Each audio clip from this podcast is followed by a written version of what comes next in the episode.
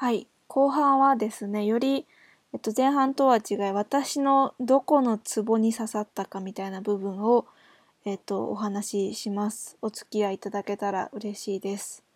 えっと、後半の見出しは、決めないを決める、私の心地いい人との距離感を体現できる。最後が自己を外に開いておけるを3つの見出しにして話していきたいと思います。まずは決めないを決めるというテーマなんですけれども、まアドレスに住むっていうことは一つの地域に住むとかどこに住むっていうことを決める必要はなくて決めるのはアドレスに入るっていうことを決めるだけでいいんですね。それで、まあ、毎月月に2回どこに住もうかなっていう選択ができるようになるわけなんですけれども私自身やっぱりそのさっきも話してたんですけど東京に住むことにもあまり必然性を感じないし実家は嫌だけどでもなるべく節約して生活がしたいしっていう部分があったのででもどこの地方に行くとしてもなんだろうその地方に住みたいとかご縁とかゆかりとかがないまま住むのもちょっとリスクリスクというかあまりにも計画がない感じがしてざわざわするのでなんかこう決めないこう自分がふらふらしたままで言い続けるっていうことができないかなっていうのはちょうどその進路のこともあって考えていた時期にまさにこのアドレスじゃないかっていうことを思いました。でお住まいの話のはずはずなんですけどももう少しこう私の今後の進路とか生き方についての話をすると今日ちょうどこうある人とお話をしていてなんかこう自分が例えばこういう職業のものですっていうのを決め決めるとか自分が何者であるかっていうのを決めることでこうやることとか目標とかが決まっていくことは、うんと、あると思うんですけれども私はやっぱり大学3年間いろんな生き方があるなとかいろんな場所があるなとかっていうのは探し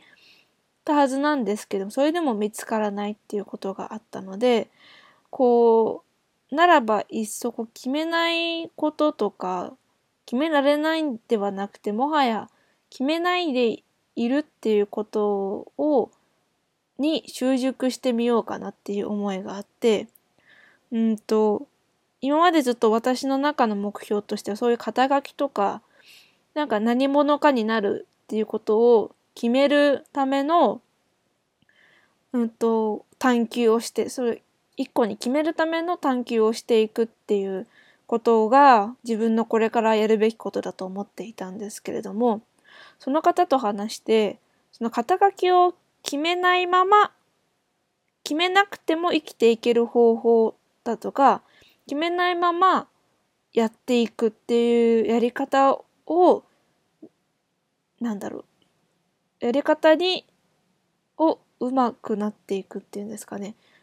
こう習熟していくっていうことをやなんだろうがんそっちを頑張りたい自分が何者かを見つけ出すことを頑張るよりも自分が何者かがわからないままでも大丈夫なんだ。自分の、なんだろう、やりたいこと、は確固としたものはないかもしれないけれども、いろんな可能性、いろんな、なんだろう、実現度なり、いろんな広がり度なりで、いろんな実験を複数並行していけば、何かがこう、どっかのタイミングで人と一緒にやることになったり、大きな、なんだろう、ムーブメントみたいなものになっていくかもしれないし、なんかそういうふうに自分の肩書きを決めるっていうことに一生懸命になるのではなくて決めないでいられる決めないままでもなんかこう楽しいじゃんみたいな。そこにこう自分の輪郭をはっきりさせることよりも輪郭がはっきりしないままでも社会とつながるとか人と生きていくっていうことができでをやっていきたいなっていうことをちょうどその今朝話していて思ってそういう部分もアドレスっていう住み方と通じるなっていう部分があって決めない決めていないけれども決めていなくてもすごく楽しい生活があってそういうなんだろう自分ものあり方、ちょっと陳腐な言葉ですけど、自分のそういうあり方とも、あの、つながる住まい方と、自分のそういうありたい姿を、よりこう、現具体的に生活から体現できるっていうあり方ってすごく今の自分とつながる部分があってそれがすごくいいなっていうふうに思いました。決めないを決めるができる。それは何だろう。決めないをやるっていう覚悟みたいなものを持った気がしていて、一つに決められないとか優柔不断でとか、なんか自分じゃ決められなくて人にいつも決めてもらうとかそういう話の決めないを決めあそういう話ではなくて決めないまま生きるっていうことを決めるにはやっぱそれなりのこう覚悟を持ってその方はやそのお話しした方はそんな感じがしてなんかこうぬるぬるっと弱々とこう決めないままでいたいっていうわけではなくて、なんか、うーん、肩書きとか分かりやすい私はこれやってる人ですっていうものに頼らないことって意外と、意外とというか、絶対大変なことな気もするんですけど、私は運よくそういうなんかこれやりたいとか私はこれをやる人だみたいなものをが、いろいろ見た結果わからなかったっていうことがあったので、なんかそうじゃない別のたことを試したい、試す新しい道を探してみるっていう、なんかこう、覚悟だ、それは覚悟っていうものかもしれないけれども、そんなにこう、まあ、体が固まっているような覚悟っていうよりは、なんかこう、静かで、なんかこう、落ち着いた感じの覚悟みたいなものを今感じています。それが、えっと、決めないことを決めるっていうお話でした。次は、次はですね、えっと、人との距離感を体現するっていう部分なんですけれども、えっと、私はもともと、まあ、中学校、高校ぐらいからすごく承認欲求が強くてですね、なんかクラスのためって言ってって言いつつ、なんかいつもどっかで私を褒めてくれ、私を必要としてくれ、私をすごいと言ってくれ、みたいな、こう気持ちを下に、あの、マグマのにたぎらせながらいろんなことを やっていて、でもやっぱりどっかそういう自分、そういうみんなのためとかいい顔しつつ、結局自分のためみたいな、うーん、自分が本当に嫌いで、その、で、やっぱりでも、じゃあ自分のやりたいことをやればいいじゃんとかって言われても、それができないみたいな、こう、自分で自分の尻尾を踏んでるみたいな、こう、もどかしさがずっとあって、人と一緒にいる自分が嫌いだったんですね。で、あの、大学生になってからは高校とか中学校のそういう苦い思い出があったので、あの、基本的に集団とかコミュニティみたいなものに所属するのはやめて、まあ、プロジェクト単位とかグループとか、まあ、プログラム単位とかでいろんなところにお世話になるっていうことが多くて、いろんなところに片足だけ突っ込んでお世話になっていくみたいなやり方をしていて、まあ、そのおかげもあっていろんなことは知れたけれども、結局、そのさっきもやりたいことがないとかって話とも近いですけど、なんかどのコミュニティに入っても、ずっとここにいようとかっていうふうには思えなくて、なんだろう。自分でそういうふうに勝手に感じてたけれども、阻害みたいな、どこに行ってもなんかここにずっと居続けるわけではないだろうなっていうのを感じながらいつもそこにいる感じがしていて、うんと、大学、去年、1、2年ぐらい前までは、そういう居場所を持たない自分と、なんかこう、地に足をつけて何かに向かい合うってことをしてないんじゃないかっていう自分の疑いもあったんですけれども、なんか最近その振り返る期間、機会があって、そういう自分の人間関係っていうんですかね、コミュニケーションについて考えた時に、そういえばその大学1年生の時に、行ったインターン先の企業の専務の方から自立とは依存先を増やすことであるっていう言葉をいただいてこの言葉は熊谷慎一郎慎一郎さんがもともとおっしゃってた言葉らしいんですけどもあのその方は多分私その方の話聞いてなくてその専務からいただいたその言葉をずっと覚えていて忘れられなくてずっと抱えていたんですけれども多分ですけど多分あの障害を持っている方なのでなんかこう自分が強くなるっていうよりももういろんな人に助けてもらうとかいろんな場所でこうなんだろう助けてもらうっていうことが本当の意味での自立だっていう意味で依存先を増やすこと一つに依存しないで依存先を増やすことっていう言葉をおっしゃってたと思うんですけれどもなんかまさに私の大学3年間、まあ、4年間もそういう形でこういう一個のところっていうよりはいろんなところとかいろんなコミュニティいろんなプログラムいろんなプロジェクトいろんな大人の方いろんな友達にお世話になってでも少しずつ少しずついろんなところでお世話になってきたっていうのが私の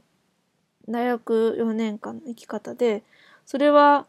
こう承認欲求っていうものを強すぎる承認欲求っていうものと真っ向に戦った末に得たものではなかったかもしれないけれどもなんかそういう人と一緒にいられない自分がそれでも人と一緒にとか誰か一人では生きていけないから誰かに助けてもらわなきゃみたいな部分でこう何て言うんですかね。人に恵まれたのももちろん運が良かった。私は恵まれていたし運が良かったのももちろんあると思うんですけどそういうやり方にこう何て言うんですかねがようやくこう形にそうやってやってきたんだな自分はっていうふうにこう認めることができたっていうのが最近ありましてそういう距離感どうしても承認欲求が強まってしまうとかなんかどこに行ってもこうここにずっといようっていうよりはなんか常にちょっとした阻害みたいなものを借りて、まあ、ここにずっといるわけじゃないだろうなみたいなこう仮住まい感を常にどこかに持っていてなんかそういう自分がちょっと嫌だったのもあるんですけど最近はその見方が変わってきてで今までのそういう何て言うんですかいろんなところにちょこちょこお世話になるとかこう依存先を増やしていくみたいなことをもっと続けていきたいかもしれないって思った時にアドレスっていうのはまさにそれを体現してくれるサービスだなっていうふうに思っていて一個の場所にとどまるっていうのではなくていろんなところいろんな拠点いろんな地域にお世話になってなんかこうやっていくっていうのが楽しいかもしれないな。それをもっとやってみもっとやっていきたいなっていうふうに思ったのでこう自分のちょうどいい距離感それはずっと同じところにいるっていうのではなくていろんな人に生きづれでお世話になるっていう距離感が私にはちょうどよくてそれはなんかこういいとか悪いとかではなくて得意とか不得意とか自分の心地よい距離感があってなんかそれをなんだろう真正面から認められた時にアドレスいいんじゃないかなって思ったという話でした。で、えっと、最後3つ目のトピックは自己を外に開いてみるっていう感覚なんですけれどもあの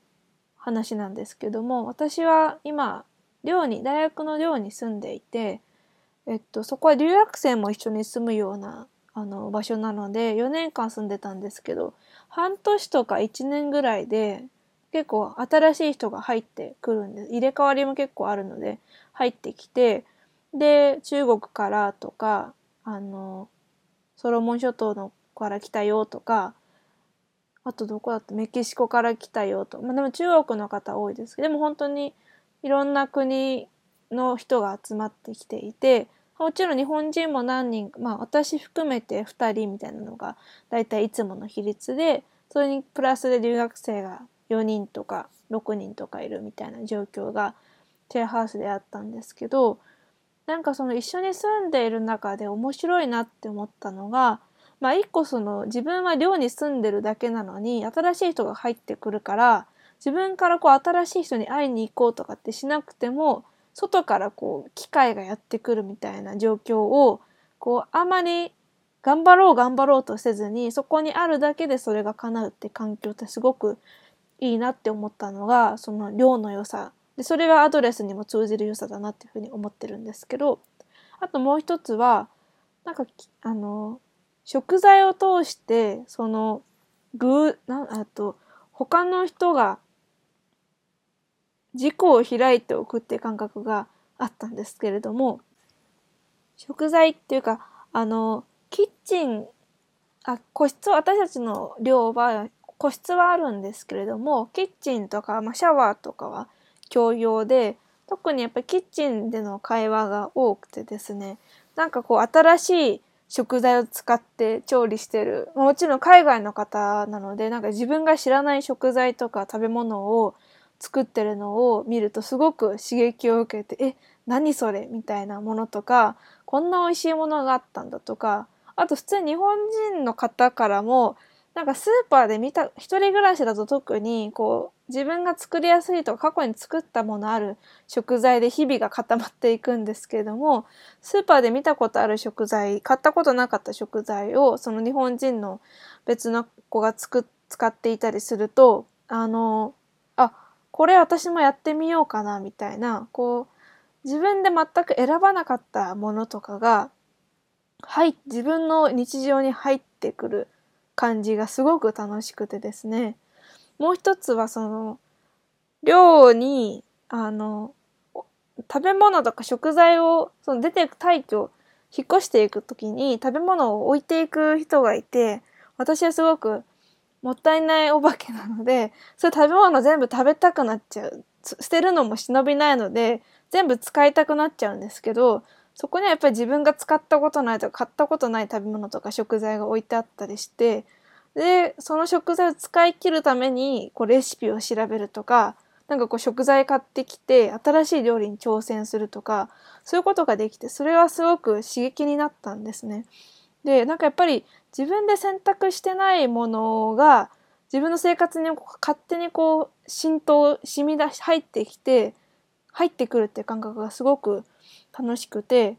なんかこの話ってその前回卒論の中でもしたフィルターバブルっの話とも近いんですけどなんか自分の生活が自分が選んだものとか自分が見たことあるものとか自分の好きなものだけで囲まれるっていうのも多分心地いいとは思うんですけど、まあ、寮の中で半ばこう反強制的にそういうもそういうじゃない異質なものが入ってきたのが意外と楽しくてもちろんなんか個室もありますから自分のペースとか今日はなんかちょっとキッチンに行って話す気分じゃないなみたいな時は個室に行くとかそういう調整はもちろんあの食材の話はちょっとずれちゃいますけどそういうなんか自分の好きなもので囲まれていたいっていう時間をもちろん取りつつでもちょっとドア開けてキッチンに行けば自分の知らないものを持ってるとか自分が食べたことない食材使って料理してるみたいな友達がいつもじゃないですけどそういう出会いがあってその刺激のバランスすごくいいなって思ったのでなんかこうフィルターバブルに感じる私の閉塞感みたいなものとかなんかぐ自分で全て選んでなんかそれだその中で生きていくってとかその自分があのレコメンデーションのアルアルアルゴリズムみたいに自分が過去に選んだものの中から最適化してもらうっていうよりはなんか自分が思ってなかったとか選んでなかった思いもしなかったところからそれはその海外に留学生なのか一緒に住んでる友達とか日本人の方からなのかわからないですけどそういう刺激が入ってくるっていうのはすごく楽しいなそういうところに私ってなんかツボが自分のツボがあるなっていうのを感じていたのでアドレスもまあもちろん自分は動きますけど毎回その一緒に住む人は自分の選べるわけではないですしどういう人に今回は出会えるんだろうとか、まあ、そんなに人と重なるすん？居合わせるかどうかわからないですけれどもなんかこうどっかで一個自分のでコントロールできない部分みたいなものを入れ込みたくてそれはやっぱりなんか自己を開いて外に開いておきたいっていう話とやっとつながるんですけどもなんかこう自分の好きなものに閉じこもるっていうよりはちょっとこう何て言うんですかねあの開いておける窓みたいなものを持っておいてこうちょっと相手をけ自分がこう日々を過ごすっていうことをしてる中で自然とそういう新しい刺激とか自分が選んで選ばなかった選ばないような何かっていうものに刺激を受けられるっていうのはすごくいいなって思ってアドレスでもそういうことがやっていけたらいいなというふうに思っています。決めないことを決めるっていう話でもう少し、まあ、打足かもしれないんですけど長く話してみるとその前回その Google は新幹線でそうじゃないなんか散歩的な生き方みたいなものをあのなんだろう探していきたいなっていう話もあったと思うんですけどその自自己を外に開いておくっていうのはそういう新幹線じゃない生き方のこう要素になると思っていてこう自分で選んでなかった。それはこう全ての刺激に対して自分をオープンにしておくっていうわけではないんですけれどもなんかこう面白そうって思ったものにキャッチできるこう他者によって持ち込まれる情報が入ってくる隙間とか余白を持っておくとそこに偶然みたいなものができていってそこからなんかご縁がまたつながっていってみたいなこう散歩でこの道面白そうからあ花屋さんがある本屋さんがあるみたいな感じでつながっていくようなこう入り口になる小道みたいなものを自分でたくさん持っておきたいなっていう気持ちもあって